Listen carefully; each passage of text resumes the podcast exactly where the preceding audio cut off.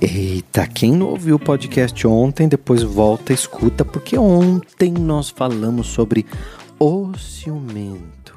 E aí eu chamei de o ciumento 1, porque. e depois ficou o ciumento 2, porque a gente faz. É, eu falo muito, né, gente? Não sei se vocês já viram, mas é, eu falo bastante. Então hoje a gente vai falar sobre os ciúmes nesse podcast. Eu sou William Sanches, terapeuta. E, e o podcast, para quem tem coragem, ele vai direto ao ponto, embora muitas vezes eu tenha que fazer coisas para você poder refletir, olhar para você, né? Então, eu quero começar com uma pergunta hoje, já que a gente vai falar sobre ciúmes, né? É, tem tudo a ver, ciúme está ligado a muita, muitas decisões da nossa vida, muitas, muita, muitas é, ações que a gente toma, às vezes com a emoção lá em cima, né? Eu quero, eu, ontem eu fiz uma pergunta, né? Eu perguntei se quando você vai tomar uma decisão, você evita desagradar alguém e se isso estava atrapalhando, né, a sua sensação de coragem. E aí muitas pessoas me responderam, quem assistiu pelo YouTube ontem, ouviu o podcast pelo YouTube, comentou para mim, gosto pra caramba, curto os comentários de vocês, porque me ajuda muito, porque não é só energia daqui para aí, é daí para cá também, né? Participa, manda o link para todo mundo. E no, no, Spotify também, no Deezer, as pessoas uh, estão acompanhando nas plataformas digitais. E hoje eu quero começar com, uma, com a seguinte pergunta: Qual é a coisa mais corajosa que você já fez por alguém? Fala para mim. Qual é a coisa mais corajosa que você já fez por alguém? Conhece? Já viveu isso? Já passou por isso? Você fez alguma coisa corajosa por alguém? Se você puder me contar, eu vou adorar que você me conte, porque quando você põe nos comentários, eu já me dá ideia para fazer outros podcasts, né? Eu já vou gravando sobre outros.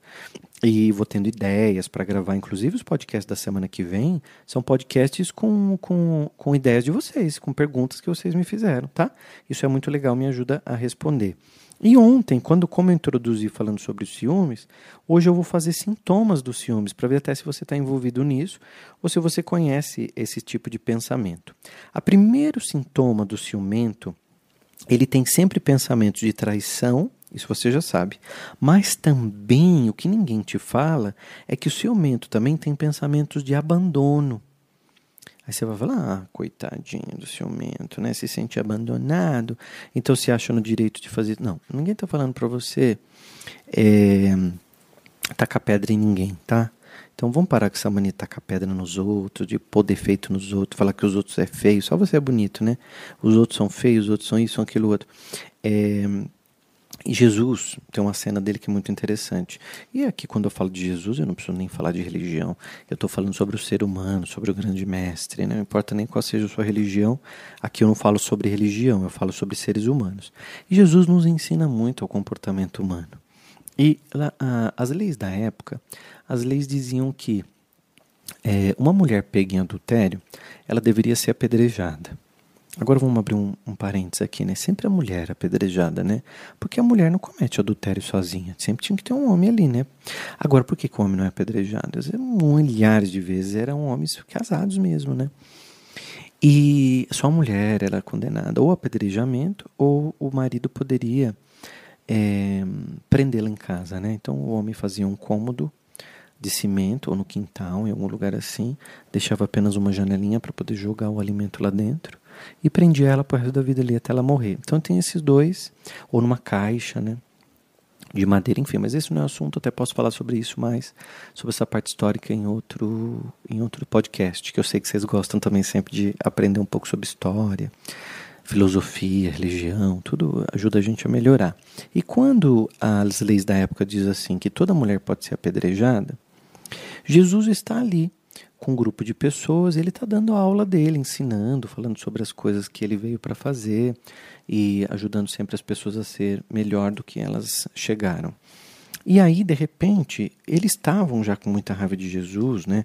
A parte política, a parte religiosa, todo mundo com muita raiva de Jesus, porque ele estava realmente atrapalhando muito. E aí, o que que, o que que acontece nesse momento? Eles falam assim: olha, a lei da época diz que se a mulher é pega em adultério, a gente pode apedrejá-la. Então, vamos levar essa mulher para Jesus para ver o que, que ele decide. Porque veja, se ele ficar do lado da mulher, ele está indo contra as leis da época. Então a gente pode prendê-lo. Porque eles queriam prender Jesus né, nessa altura. E aí, se ele. Aí o outro diz, mas e se ele deixar ela ser apedrejada? Aí o outro diz assim: melhor ainda, porque a gente vai colocar todo mundo contra Jesus, porque ele prega o amor, a compaixão. Como é que ele deixa uma mulher ser apedrejada? Então eles estavam com, com tudo preparado. E aí foram lá, arrastando a mulher, aquele monte de homem, tudo com a pedra na mão e nananã. E aí chegam até Jesus e dizem: Ó oh, Jesus, essa mulher foi pegar adultério. Aí as lei, a lei nos garante que a gente pode apedrejá-la até a morte. E aí o que, que o senhor diz? O senhor que vai decidir. O senhor que vai, vai fazer o julgamento dela. E Jesus está ali escrevendo. Só uma curiosidade para você: Jesus fazia parte de 5% da população que sabia ler na época. Jesus extremamente culto, sabia ler e escrever. Então Jesus, tudo que ele falava, ele escrevia. Ou às vezes na areia, com um pedacinho de madeira, né? Ele ia escrevendo na areia ali no chão, para exemplificar a aula dele. E ele continuou ali escrevendo. E eles e os homens atiçando ele. Vamos, Jesus, diga o que, que a gente faz. E aí, Jesus diz assim, uma frase conhecidíssima, uma frase conhecidíssima que você já sabe. Inclusive, o que Jesus falou. E Jesus falou o seguinte: Jesus diz assim: Atire a primeira pedra quem não tiver pecado algum. E os homens continuaram com a pedra na mão. Olha que loucura. Que isso? Pode atirar a primeira pedra quem não tiver pecado algum aqui que atire a primeira pedra. E os homens insistiram com a pedra na mão, porque eu não sei se você sabe, naquela época tinha gente, muita gente ruim, né? Hoje não tem mais. Hoje não tem mais gente assim, mas naquela época tinha muito. Hoje já melhorou bastante. melhorou bastante. E aí, é, os homens começaram a refletir. E aí ele começou a escrever, escrever no chão assim: ladrão, corrupto, enganador, traidor. E aí aquelas pessoas que estavam com a pedra na mão começaram a soltar a pedra e falar: opa, peraí, é comigo que ele está falando, eu fiz isso, fiz aquilo. Aí ele vai escrevendo no chão, né? Mentiroso, fofoqueiro, bajulador, invejoso. Falei duas vezes porque tinha muita gente invejosa. O ciumento. Ó você. e aqueles homens largam as pedras e vão embora. O que eu acho mais incrível de Jesus é que Jesus faz as pessoas saírem refletindo sobre a própria vida. Que coisa mais bonita que isso? Você fazer alguém refletir sobre a própria vida e aquela pessoa, ao invés de tirar a pedra na mulher, eles saem refletindo sobre os próprios pecados, né? sobre a própria vida dele, sobre a própria história. E aquela mulher que achava que ia morrer, ela vem correndo ao encontro de Jesus e ela olha nos olhos de Jesus. E ele diz assim: vá e não peque mais. É outra frase muito conhecida, bíblica. E aquela mulher corre para uma vida nova. E olha que bonito isso. A gente pode correr para uma vida nova o tempo todo. E um dos primeiros sintomas do, do ciumento é não só se sentir traído, mas também como se sentir abandonado. Se você tem esse sintoma, você pode agora para um caminho novo. Você pode agora treinar hábitos novos. Você pode começar a pensar diferente. Né? O segundo sintomas muito que o ciumento tem é uma busca constante por pistas, por evidências que identifiquem que ele está certo. Então, ao invés de você ficar buscando coisas. Ah, eu vou ver o WhatsApp se chegou uma mensagem, vou ver se tem inbox no Instagram, por que, ele ficou até tarde, eu vou ligar mesmo se ele estava no escritório. Para de fazer o papel do detetive e. E. Ah, não, porque ela falou que estava na academia e demorou mais, eu quero lá ver se ela está lá mesmo. Para de bancar o detetive, tá? Então, para de buscar evidências e cuide de você. Cuida do seu alto amor, cuida da sua autoestima, Faça com que você cuide de você saia para uma vida nova.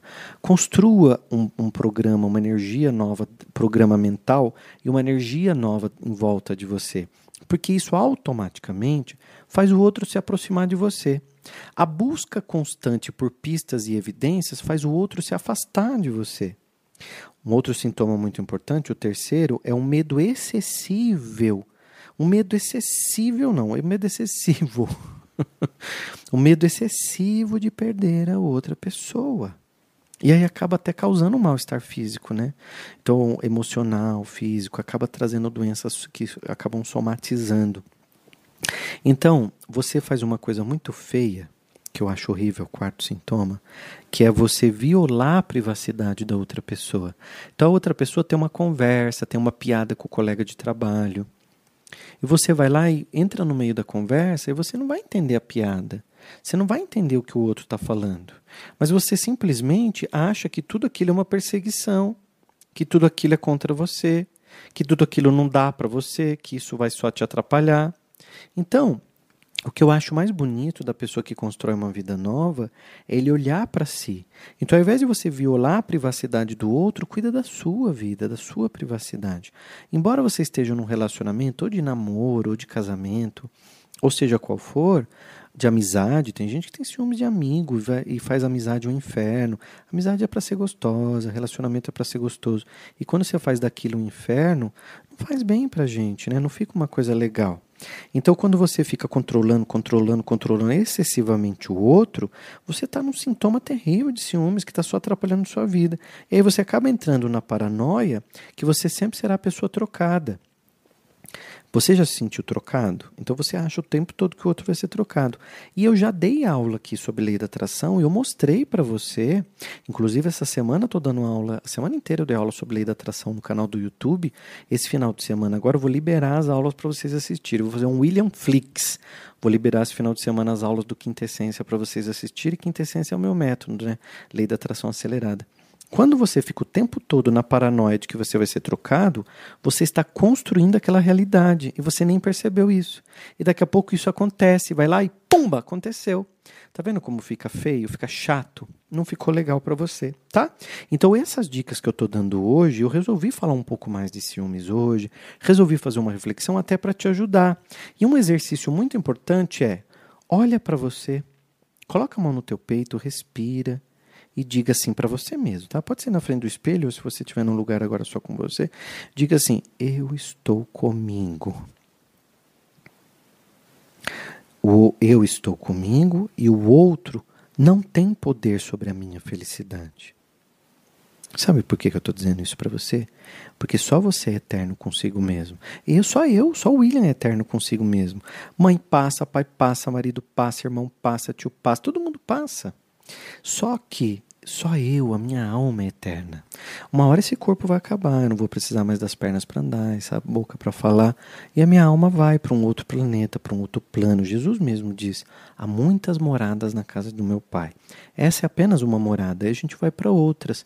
Então, se nem o corpo é nosso, por que, que você sofre tanto querendo a vida do outro, o corpo do outro, a história do outro, a atenção do outro, o amor do outro? Olha mais para você e queira estar com você queira ficar com você. Porque nada mais bonito que uma pessoa que passa a se amar, se admirar, se cuidar, a colocar uma roupa mais legal, a cortar o cabelo mais bonito, a pintar esse cabelo que está feio, retomar a cor, pegar aquele brinco que está lá faz tempo que você não usa, passar um batom, de repente fazer um exercício, você que é homem, diminuir um pouco a tua barriga, apertar um pouco o cinto que estava, né? Tava no último buraquinho, agora você já está é, apertando o cinto. Começa a utilizar o alto amor para você e a outra pessoa vem. E mais que isso, se o outro quer ir, deixe ele ir embora, porque o amor ele é como um pássaro que pousa num galho, mesmo sabendo que o galho pode quebrar. Mas o pássaro não se importa porque sabe que ele tem asas. pra quem tem coragem, hein? Comenta aqui pra mim se você gostou desse episódio hoje e eu volto, tá bom? Eu volto com você segunda-feira sempre, sempre a gente libera um podcast super legal para vocês, tanto no Spotify, no Deezer e no canal do YouTube, para você poder entrar também aqui no meu canal do YouTube, tá bom? Se inscreve que é super importante e passa para frente o link também, tá? Um abraço.